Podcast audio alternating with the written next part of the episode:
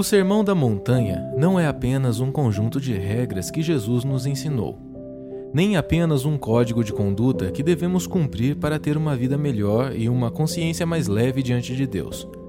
Ele é a síntese da legislação do Reino de Deus, que expressa os deveres dos cidadãos do mundo vindouro. É a cultura do Reino do Messias.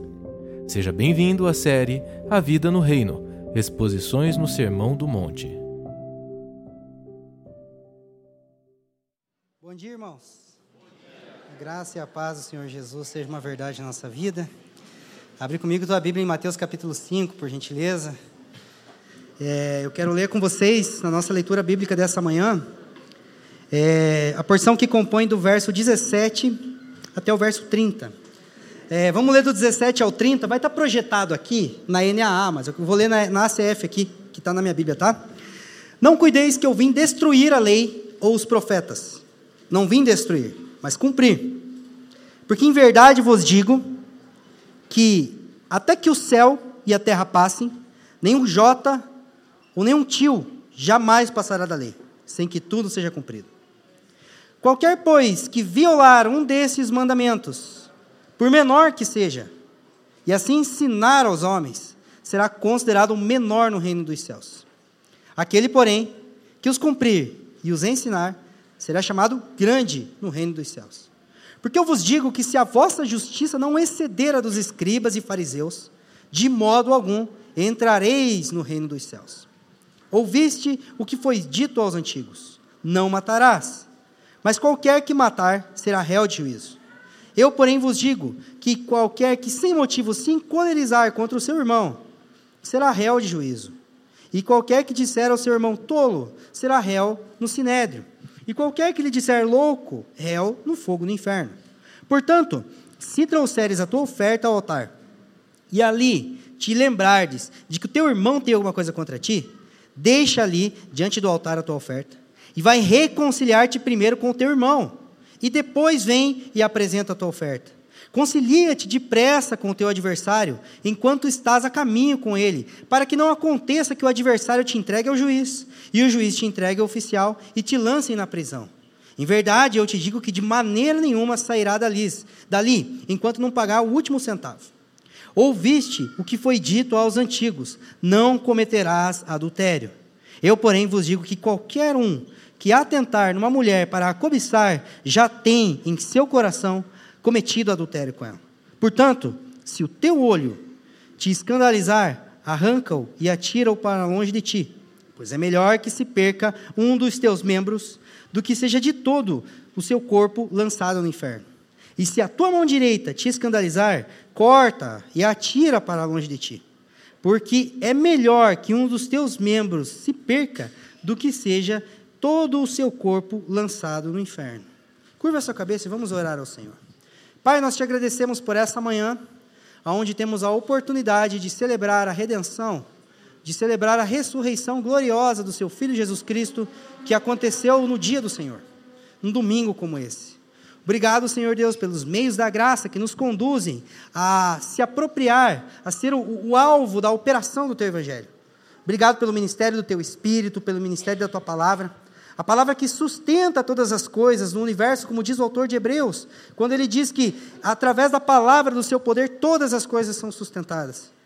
O Senhor é soberano para, para organizar, sustentar galáxias, sustentar todo o cosmos, cada átomo no universo, e com essa mesma palavra o Senhor tem autoridade para organizar o nosso homem interior.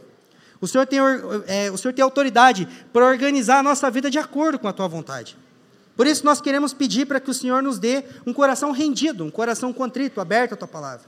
Que através da exposição do teu evangelho, todo pensamento, sofisma, é, toda fortaleza que se levanta contra o conhecimento do seu filho possa ser derrubada.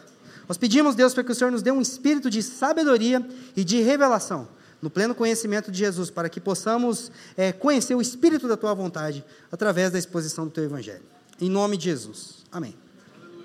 Irmãos, vamos lá.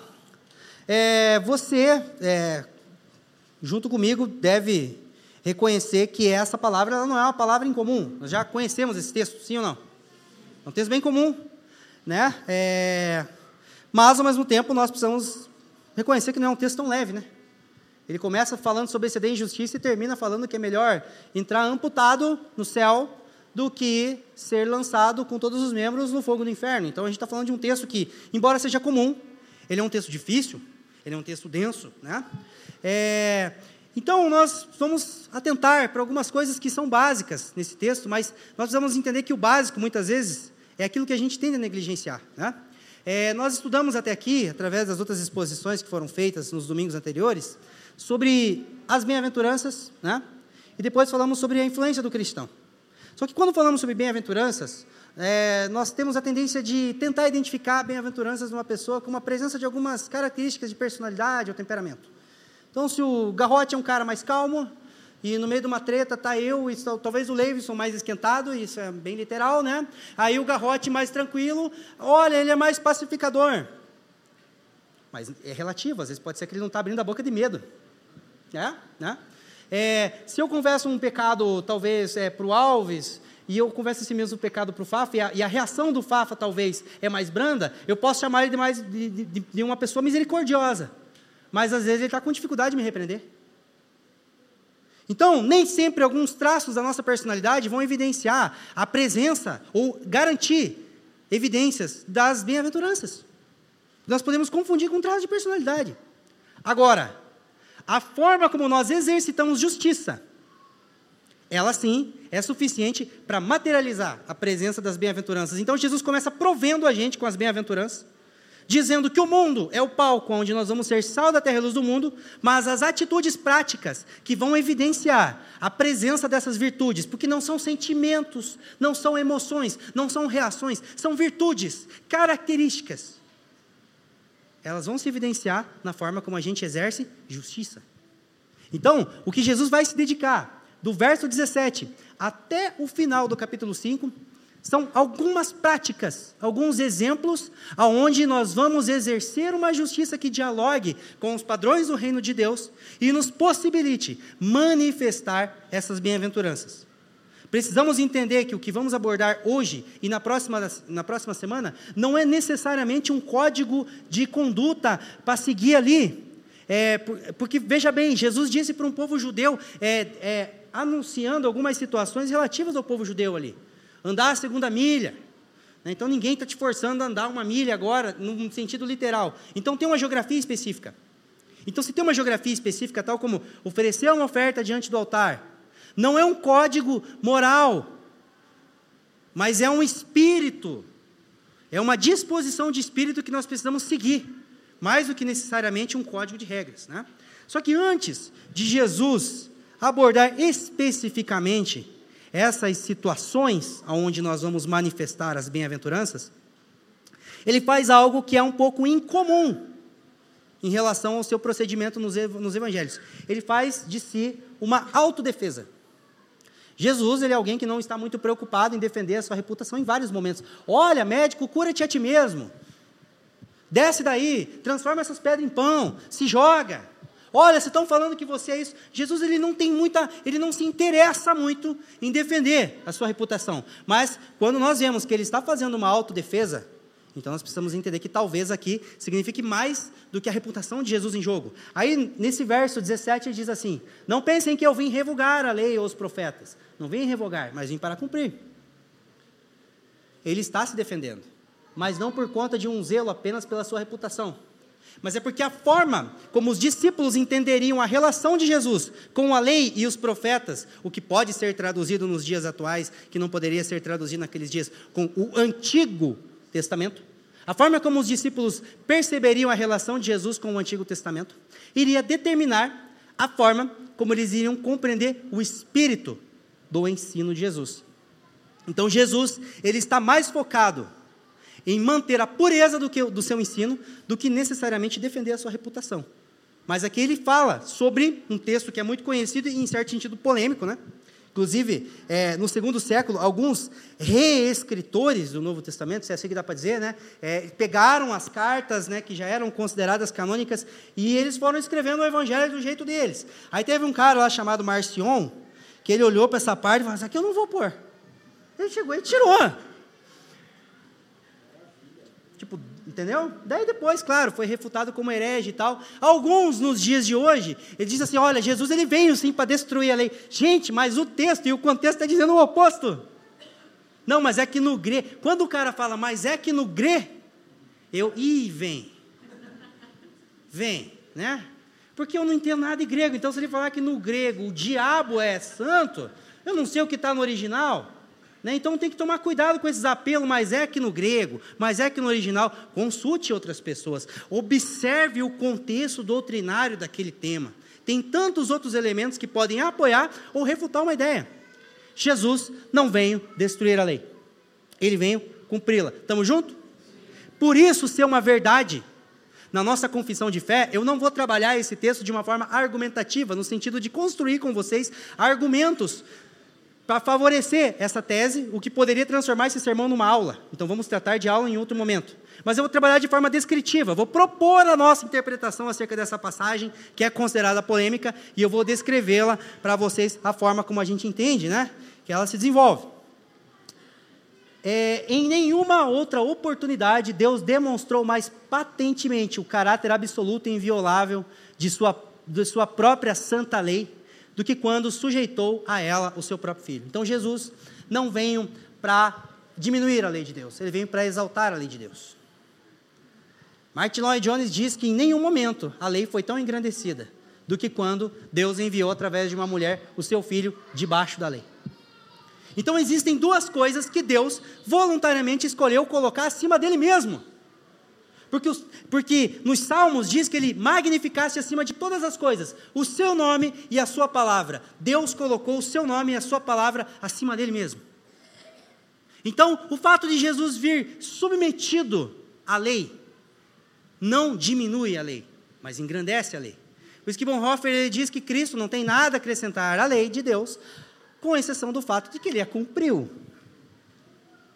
Ele é a manifestação perfeita plena da lei de Deus. Né? É, aí, logo em seguida, ele prossegue dizendo assim: Porque em verdade eu lhes digo que até que o céu e a terra passem, nem um i ou nem um tio jamais passará da lei, até que tudo se cumpra. Esse termo lei é basicamente uma abreviação para o Antigo Testamento, ele acabou de falar de lei ou os profetas, né? É, e Jesus ele, ele, ele, se apresenta nos evangelhos como esse cumprimento da profecia, da cerimônia, do código moral, de tudo aquilo que o Antigo Testamento apontava para ele. Você vai ver isso nos Evangelhos, você vai ver isso no livro de Hebreus, você vai ver em toda a Escritura. Era necessário que se cumprisse o que estava escrito acerca de mim. Aí, os evangelistas, eles se dedicam em falar sobre a apresentação de Jesus, falar sobre a circuncisão de Jesus, né? falar sobre o fato dele guardar é, festas, dele se submeter àquela, àquela legislação, né? embora houvessem alguns comentários contrários, porque colhia espiga no sábado, curava no sábado. Os caras estavam voltando do mercado e não lavavam a mão do jeito que os fariseus lavavam para comer. Ele não evitava os pecadores, todo mundo fugia das prostitutas e dos publicanos e Jesus escolhia sentar na mesa com eles. Espera aí, esse cara é contra nós. Só que se a gente falar que ele é contra nós, vão parecer que vão dizer que é ofensa pessoal. Então não é que ele é contra nós, escribas e fariseus, ele está contra a lei. Porque se a gente conseguir colocar Cristo contra a lei, as pessoas vão entender a seriedade dessa situação. Só que Jesus diz: não, não, não, estou contra nada. Eu vim para cumprir. Por isso que várias vezes, por exemplo, no, livro de Mateus, né, que é um evangelho dedicado aos judeus, diz assim: Isto aconteceu para que se cumprisse o que fora dito pelo profeta. E ele é muito detalhista. Jesus inventa de ter sede na crucificação, só para cumprir o Salmo 22 que diz assim: Me deram vinagre de beber. Deus, ele orquestra aquela a, a, a, a coordenação motora daquele soldado romano para não quebrar um osso de Jesus. Para cumprir o que está escrito em Salmo, nenhum dos seus ossos foi quebrado. Então Deus é muito detalhista em cumprir a sua palavra, né? É, e Jesus diz assim: até que os céus e a terra se passem, nada vai, vai, vai, vai deixar de se cumprir. Porque, na verdade, o Antigo Testamento, ele funciona como que uma biografia antecipada do curso da primeira criação até a nova criação. Então nós temos no Antigo Testamento todo o registro da história da criação contada pelo próprio Deus. Então é como se um jornalista fosse pedir um relato de alguém sobre é como ele interpreta a história da criação e quem está relatando é Deus. Então, assim, ó, no meu ponto de vista, vamos lá. No princípio, criou Deus o céu e a terra. Então, se nós relativizarmos o papel do Antigo Testamento, nós relativizamos a interpretação de Deus no curso da história, da, do início da criação até a criação de todas as coisas.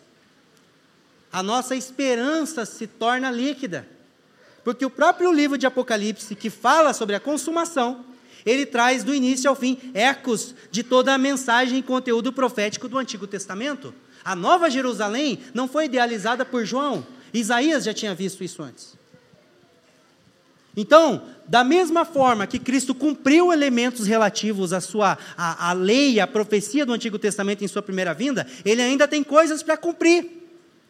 E enquanto isso não cumprir, não vai se relativizar. Então Jesus está dizendo: olha, eu vim para cumprir. E enquanto eu não cumprir tudo, não vai passar nenhum tio e nenhum jota. Até aí, é um pouco é, mais tranquilo, né? Só que daí entra um próximo verso, né? Que daí, por isso que a gente entra nesse próximo, esse próximo versículo, que tem alguns comentários bíblicos que vão falar assim, é, que os, os, dois versos que eu acabei de ler, né? O 17 e o 18, a relação de Cristo com a lei, e aí, agora, nesse verso que a gente entrou, no 19, vai falar da relação é, dos discípulos com a lei. Mas eu não acho que esse texto aqui e não é eu não acho, eu fui atrás para entender, para conhecer alguém mais inteligente, que mais relevante que eu, para ver que ele também não achava, tá? Fica tranquilo. O verso 19 não está falando da relação de, de, dos discípulos com a lei. Está falando da relação dos discípulos com o ensino de Jesus. Por quê? Aquele, pois, que desrespeitar um desses mandamentos, não pode estar se referindo à lei de Deus, no sentido lei mosaica. Porque se for aquele que desrespeitar um desses mandamentos, barra lei mosaica, o concílio de Jerusalém, cuja tese era, por que estamos obrigando os gentios a cumprir a lei? Não faria sentido. O livro de Gálatas não faria sentido. E todos nós, homens aqui, teríamos que estar circuncidados. Provavelmente esse encontro teria que ter acontecido ontem. Está entendendo? Só que muitas pessoas pegam esse texto para dizer: olha, tem que guardar o sábado. Não pode comer carne de porco. Ah, sobra mais torresmo para mim. Glória a Deus. Não, tá bom, vai lá. Mas o mesmo texto que a pessoa usa para embasar alguns comportamentos de obediência à lei, é o texto que diz que se ela esquecer um pontinho, ela está complicada. Não faz sentido. Não faz sentido com o que o próprio Tiago diz: aquele que obedece um ponto da lei está sujeito a cumprir toda ela. Então, nós poderíamos interpretar esse texto aqui da seguinte forma, né, dentro desse contexto que nós estamos construindo.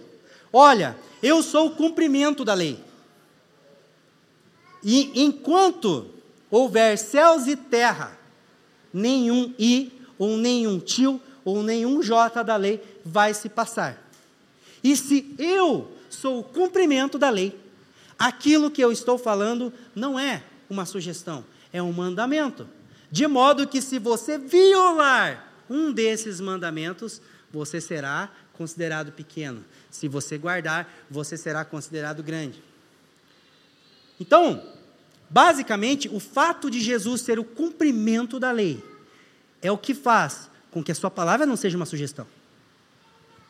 E muitas vezes, quando pensamos em mandamentos, Moisés, instruções, Jesus, que a gente pensa que Jesus veio para dizer assim: ó, vai por lá, vai dar certo. Mas se quiser também, né? Veja aí. Aí Moisés, não, é coisa de vida ou morte. A gente acha que Moisés é mais exigente que Jesus. Mas quem criou Moisés? Quem teceu Moisés no ventre da mãe dele, como o Alves acabou de falar? Então, se os mandamentos que Deus deu a Moisés é uma questão de vida ou morte, virar outra face não devia ser opcional. E aí tem um detalhe nesse verso aqui, que deveria causar em nós um certo tipo de pré-ocupação ou reflexão, que é o seguinte: aquele, pois, que desrespeitaram desses mandamentos, ainda que dos menores, e ensinaram os outros a fazer o mesmo, será considerado mínimo no reino dos céus. Aquele, porém, que os observar e ensinar, esse será considerado grande no reino dos céus. Então tá, os mandamentos de Jesus não têm papel salvífico. Estamos juntos. Não adianta obedecer para ser salvo, porque não vai dar certo. Mas parece que o nosso padrão de grandeza ou não na eternidade tem a ver com obediência, né? Porque a gente acha que a terra a gente vive como capitalista e o céu é comunista. Tipo assim, olha, eu converti ontem, mas o que Paulo, Spurgeon, Lutero e qualquer outra pessoa piedosa desenvolveu de salvação na vida dele, se tiver algum galardão, a gente vai rachar tudo 50-50.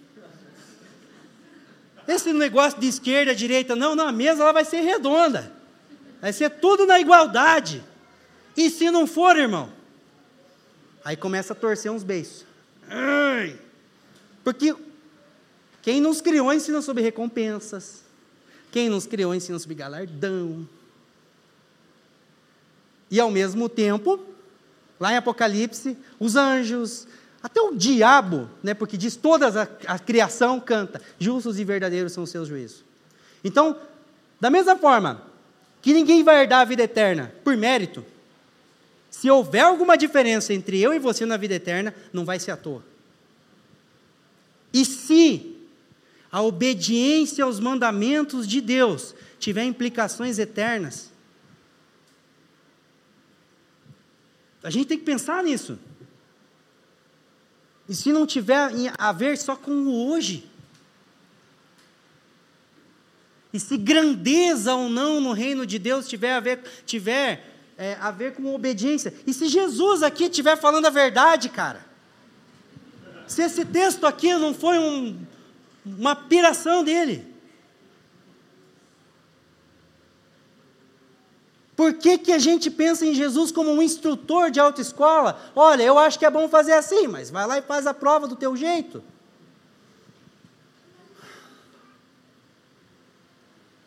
É, na sociedade atual, nós determinamos o tamanho de uma pessoa pela sua influência, né? Mas no reino de Deus, o tamanho de uma pessoa tem a ver com a sua obediência. E aí, a gente não está falando de uma, uma impecabilidade que eu hoje obedeci uns três, devo ter desobedecido uns 200. Né? E olha que nem chegou meio-dia, ah não, meio-dia e pouco já. Ah, mas, mas tem mais, é mais do que você conseguir obedecer tudo de imediato, porque tem um processo, tem uma jornada.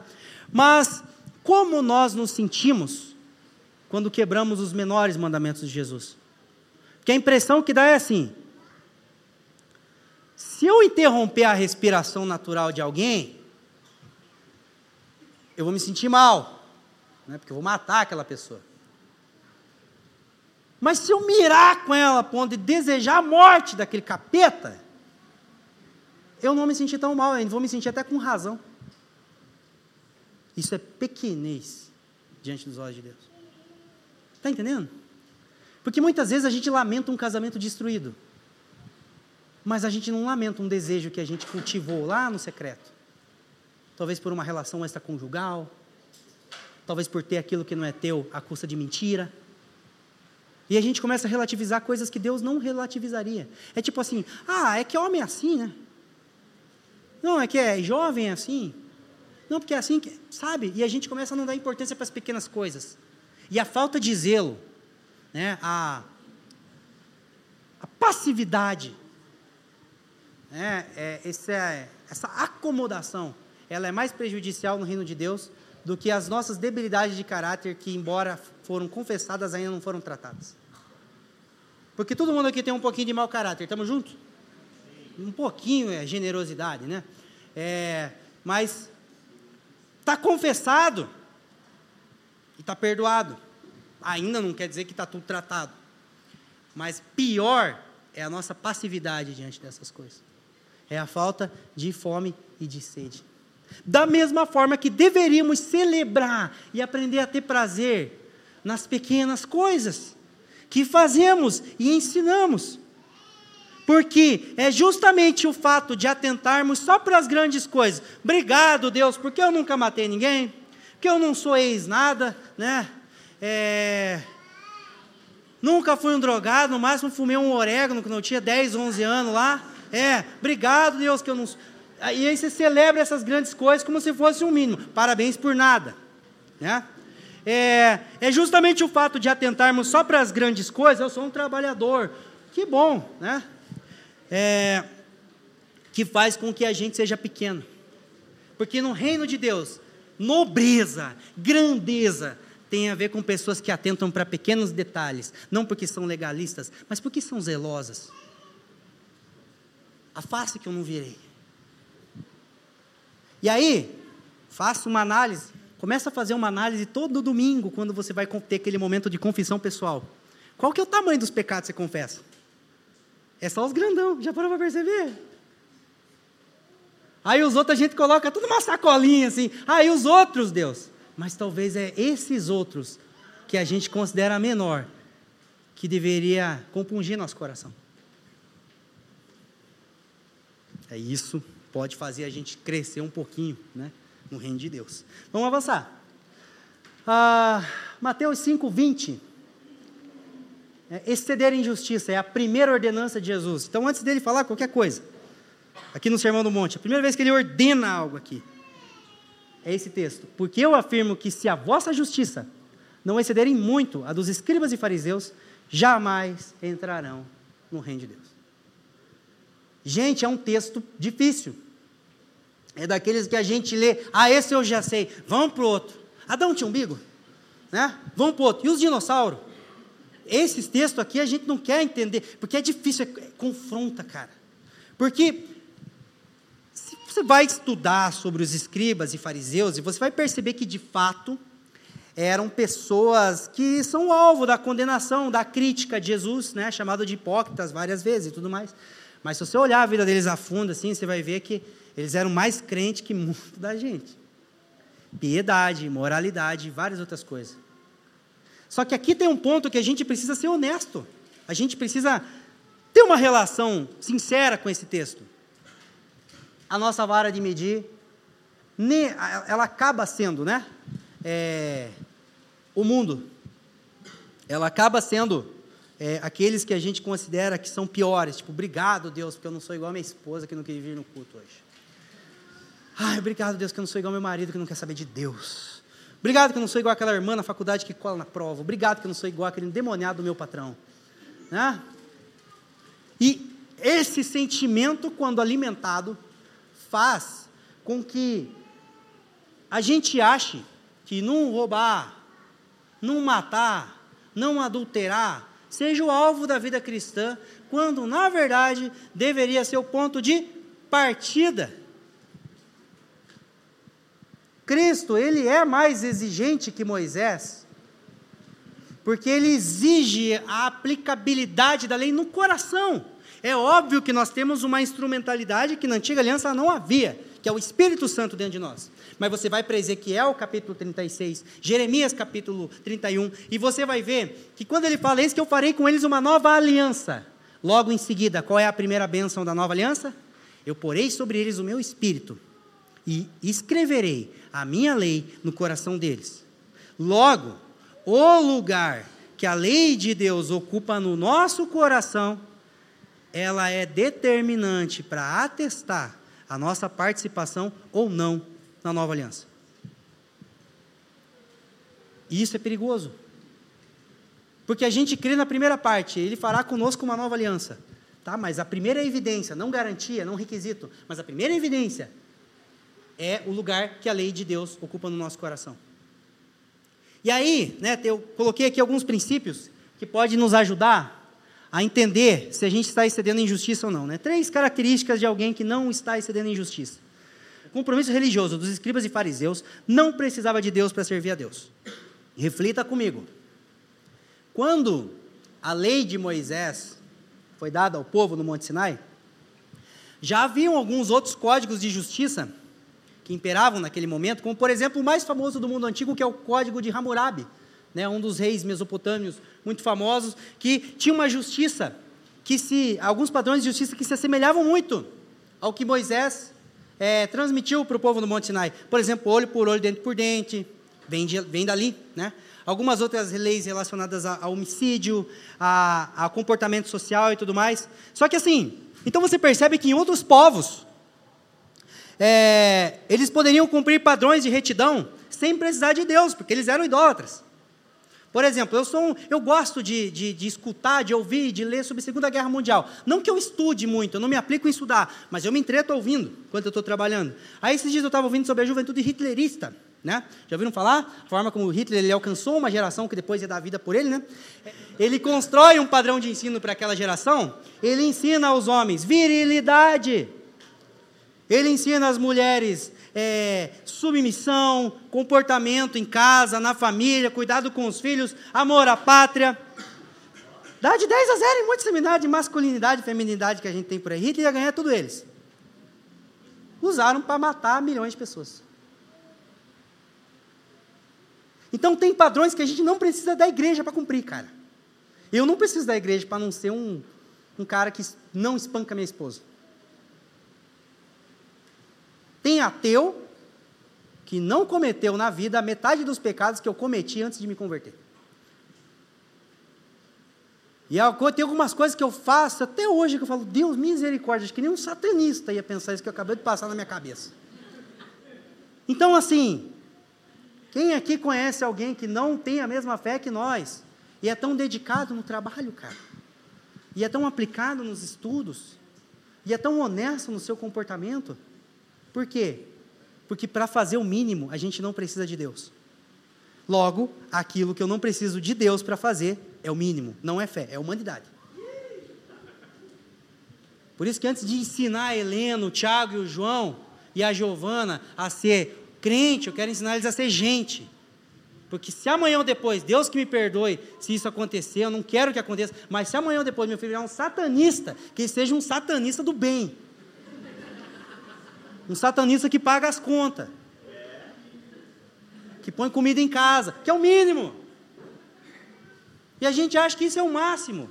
Tá, eu não quero que meu filho seja, em nome de Jesus, né? Mas, né? Vai chegar uma hora que a responsabilidade vai ser dele. A gente tem que entender que essas coisas é o mínimo. A gente não precisa da igreja para isso. Isso deveria ser considerado por nós como o princípio ou o ponto de partida. Olha o que diz Efésios, capítulo 4, verso 28. Aquele que roubava, não roube mais. Então tá, tudo bem, a gente tem às vezes um primeiro contato com a fé cristã para se livrar daquela coisa ruim que a gente era, né? Que era o, né, o pior, né? Então tá bom, você tem um contato com o evangelho, que bom, era um bandido, já não é mais. Não está assumindo nenhuma Bíblia dos bancos aí, chave de carro deixa ali, está no lugar, o irmão parou de roubar. Só que isso deveria ser considerado por nós um início. Só que normalmente quando a pessoa está contando testemunho de conversão dela, eu era satanista, eu era macumbeiro, eu já levei tiro, eu roubei, eu matei, e que fica só naquilo, não quantas coisas boas que Cristo fez através dele, só quantas coisas ruins que no mínimo, graças a Deus, deixou de fazer. Só que se for só por isso, tá cheio de religião que vai exigir bem menos que a igreja. Que não vai precisar nem vir no culto no domingo, irmão. Podia estar tá fazendo outra coisa, vai ter encontro anual daquela seita lá. Só vai uma vez por ano só, e faz o básico e está tudo certo. Agora, não é só isso, olha o que, que Paulo diz. Pelo contrário, trabalhe, fazendo com as próprias mãos o que é bom. Para quê? Para pôr comida em casa?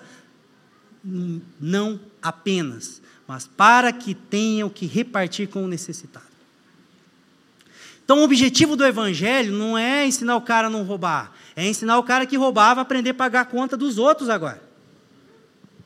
O cara que roubou a tua carteira, que estava lá o dinheiro do boleto que você tinha para pagar, agora ele não só não rouba, como ele põe comida em casa, ele paga o teu boleto. Por exemplo, né, relação de discipulado. Às vezes leva uns irmãos lá em casa, e aí a gente vai compartilhando vivência, né? Dentro daquilo que cada um tem. Tipo, às vezes estou lá em casa com o irmão e vejo que o irmão está prestes a casar, enfim, vamos fazer uma comida aí para você não estressar a tua mulher com um arroz queimado, né, um feijão mal feito, uma carne ruim e tal, né, enfim. E tantas outras coisas. Imagina o irmão deixar de gastar, de, de, deixar de gastar uns 80 reais com um marido de aluguel, que ele ia usar para pagar um chuveiro, para comer uma pizza com a esposa sábado à noite. Não é bom? Só que daí a pessoa pode pensar, nossa, mas isso é evangelho, né, cara? Ensinar a vida na vida. Não, isso é filantropia, cara. Estou ensinando uma pessoa a ser gente. Tem nada de divino isso aí.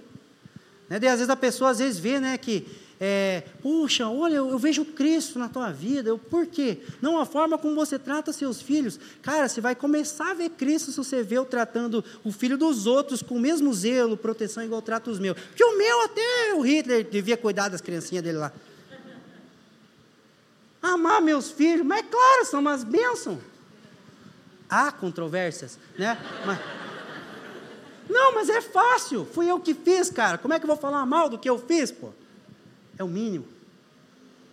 O evangelho é um passo a mais. Ele considera essa limpeza, né, bruta, mas ele sempre vai dar o quê? Um passo a mais. Próximo ponto, irmão. É, o padrão ou vara de medir usado por eles não era Deus, mas as outras pessoas consideradas inferiores a ele. A oração do fariseu, Lucas 18. Deus, obrigado, porque eu não sou como fulano, como ciclano, eu não adultero, eu não isso, eu não aquilo e tal. Só que exceder em justiça significa ser melhor do que aqueles que se consideram ou que são melhor que o ímpio. Então a gente não é apenas ser melhor que o ímpio, isso é obrigação, isso é humanidade, isso é compromisso social. A ONU agradece se você não for um peso para a humanidade. Se você trabalhar, acordar cedinho, for honesto, não roubar, não matar, até a ONU, que é anticristã, agradece. Mas o nosso compromisso não é ser melhor que a escória moral da sociedade. É dar um passo além e considerar a nossa vara de medir o Senhor. Não quero entrar muito no que vai ser dito semana que vem, mas o capítulo 5 de Mateus termina dizendo: Sede santos como eu sou. Quem é a nossa vara de medir? Veja bem, há 40 anos atrás, a, a homossexualidade era uma abominação, depois, há 20 anos, ela se tornou comum e hoje ela é normal. Há 20 anos atrás, a pedofilia era uma abominação, hoje ela é comum, daqui uns 20 anos ela vai se tornar normal. Então, se eu usar como um comparativo para atestar minha saúde moral, uma sociedade que está cada vez pior, eu vou me tornar cada vez pior. Uma, uma das grandes provas disso é a forma como virtudes que deveriam ser básicas, elas passam a ser elogiadas prestadores de serviços gerais, né? Pode ser construção civil, foto, é, mecânica, e, e, serviços desse tipo são uma grande denúncia disso aí. Por exemplo, hoje, você não contrata apenas um pintor, você contrata alguém para não roubar a tua casa. Eu não entendo muito de mecânica, daí eu vou na casa do irmão o irmão ser filantrópico comigo em relação à mecânica, daí, né? Ensino, da, ensino fazer comida, ensino lavar roupa, mexer numa coisa geral. Mecânica eu não sei. Aí quando eu levo o carro no mecânico, eu fico pensando assim, Deus, abençoa para que esse cara me cobre só do que está quebrado no carro. Porque se ele falar que, ah, quebrou um negócio aqui, ele inventar um nome para peça e falar 5 mil, 5 mil, tá bom? Eu vou me matar porque eu não entendo. Então hoje a gente agradece por ter um mecânico que não é um picareta. Por ter um fotógrafo que vai entregar na data. Só que a sociedade ela acaba louvando esses, né, esse mínimo, e a gente muitas vezes acaba recebendo esse louvor. Mas nós, como filhos de Deus, que somos chamados a exceder em justiça, deveríamos entender o seguinte: olha, ele me agradeceu por nada, é minha obrigação. Obrigado por nada. Por exemplo, né? É, os filhos, né? Eu estou tentando entender assim, o que elogiar e o que não elogiar. Aí, por exemplo, a Helena faz uns desenhos às vezes, a Ju está me olhando com aquela cara assim, né? Mas é, ela faz uns desenhos que não é tão, né? Um Pablo Picasso, mas é, é um Picasso, é lindo, é um, enfim, que lindo, filha. Né? Porque é proporcional à estação dela e tal, enfim. Agora, eu não posso chegar na Helena depois que ela bateu na Giovana, porque a Helena é peso grande, a Helena é peso pena, e a Gigi é peso pena, né? Então tem uma, mesmo que fosse igual para igual, né? Não quero meus filhos tipo um Caim Abel lá em casa. Aí depois que eu, vai lá, pede desculpa da irmã. Daí a criança vai lá, pede desculpa. Parabéns! Você está louvando o básico. Aí ela vai para a escola quando crescer e ela vai achar que merece elogio por não socar porrada em todo mundo.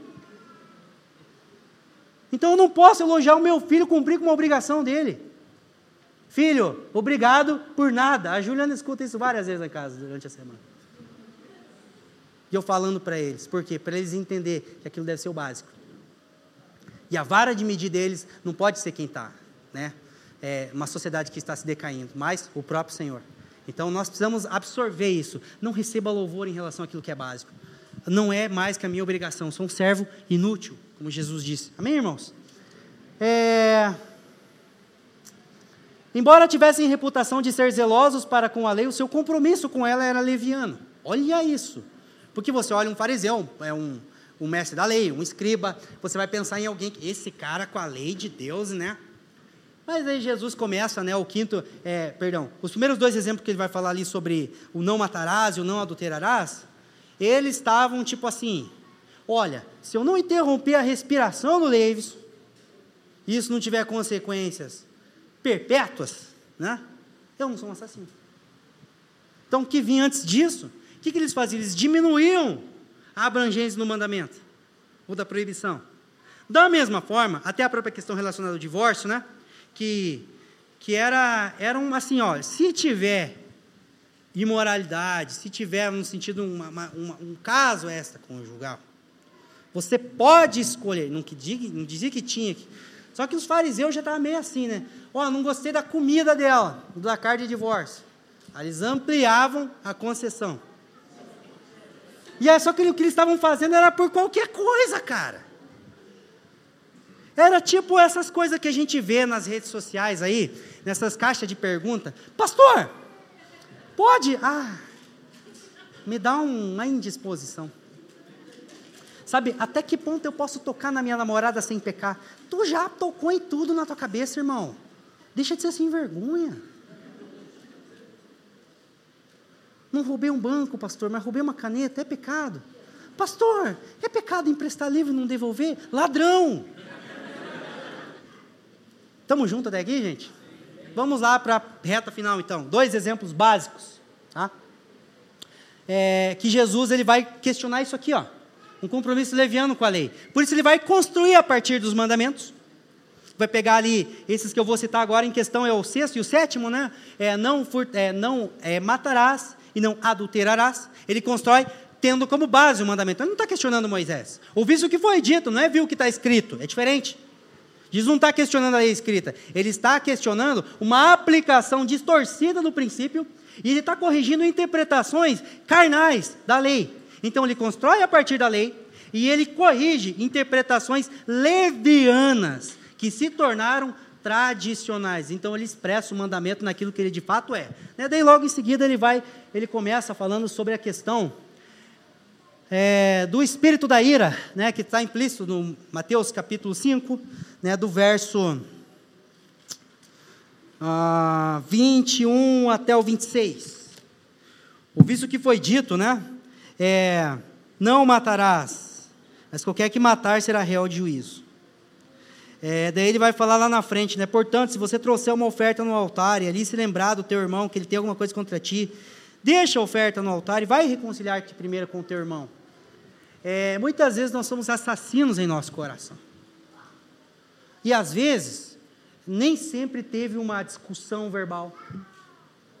Às vezes só teve um esfriamento da relação que a gente não se esforçou para perceber o que está errado, cara.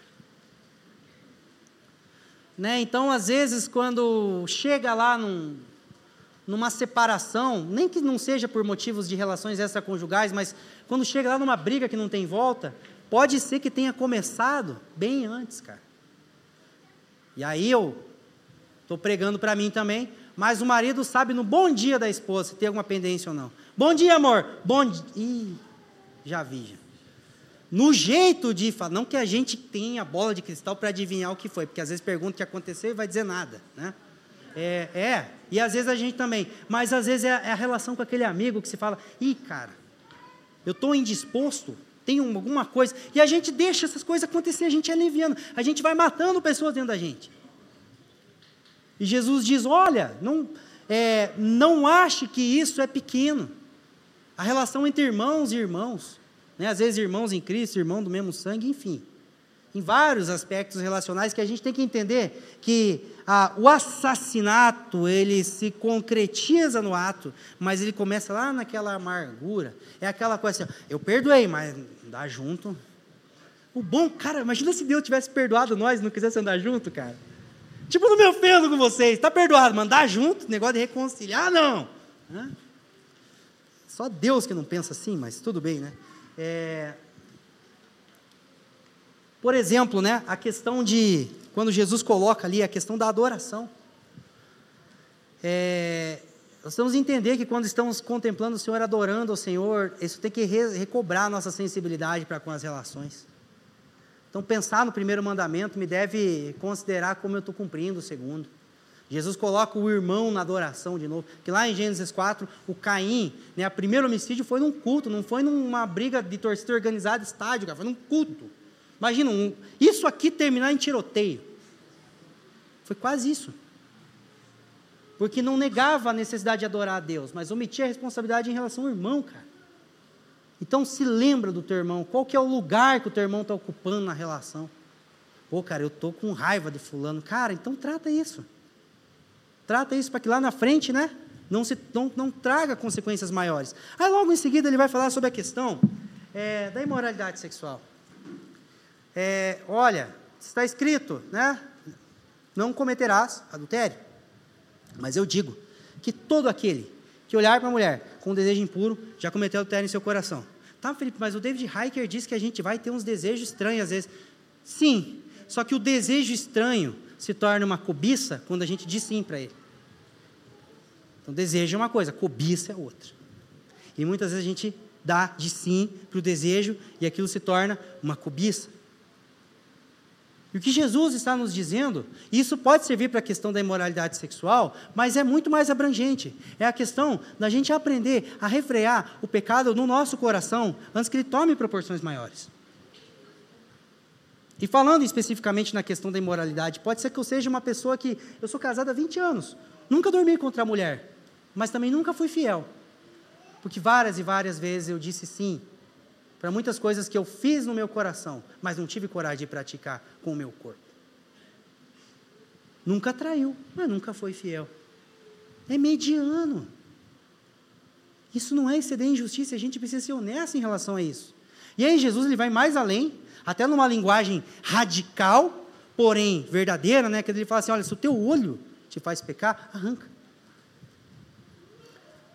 Até o Bowser lembrou entre um culto e outro. Né? É, começa no olhar. Começa lá numa coisa pequena e vai progredindo, porque daí depois ele diz assim: Mas se a tua mão te faz pecar, arranca. Nós precisamos entender que os limites da liberdade cristã não é aquilo que a cultura permite, aquilo que eu tenho desejo de fazer. Eu tenho que reconhecer a minha capacidade para o mal. Então, por exemplo, se eu estou assistindo um filme lá e está escrito classificação indicativa 18, ah, vou fazer 29, então eu posso. Não, às vezes para mim não dá. Dependendo da minha depravação, vou ter que ficar só na era do gelo, irmão. É. É a tua medida, seja honesto. Às vezes, em mesa discipulado, um tempo junto, o irmão vem confessar alguns problemas na área sexual. E eu eu falo, cara, tem um caminho para isso, que é um caminho libertador, é um caminho de graça, mas daí você, você não trata apenas o ato, né? Você vai pegar a construção. Porque, por exemplo, você na hora de fazer voto de casamento, você fala assim, ó, os abençoam, né? Para que você seja uma só carne, e no quinto ano você acorde com vontade de destruir tua família, adultere e separe. Ninguém acorda pensando nisso. Então tem uma progressão, sim ou não? Então você começa a analisar o estilo de vida, às vezes, que a pessoa está levando, né? E às vezes a pessoa pode ter um problema literal, com, por exemplo, pornografia. Aí você vai ver a forma como a pessoa usa as redes sociais dela. Que ele não, que ele quer tratar o ato em si, mas não pode mexer na rede social dele. Aí ele segue 15 homens, 245 mulheres. Não, mas não tem problema seguir mulher. Por que, que não segue as irmãs mais velhas, tipo uma dona Elisete da vida, então? As pessoas que são referência. As pessoas que de fato têm conteúdo. Ah, não, não, não tem problema seguir. Irmão, mas se é o que te faz pecar, cara.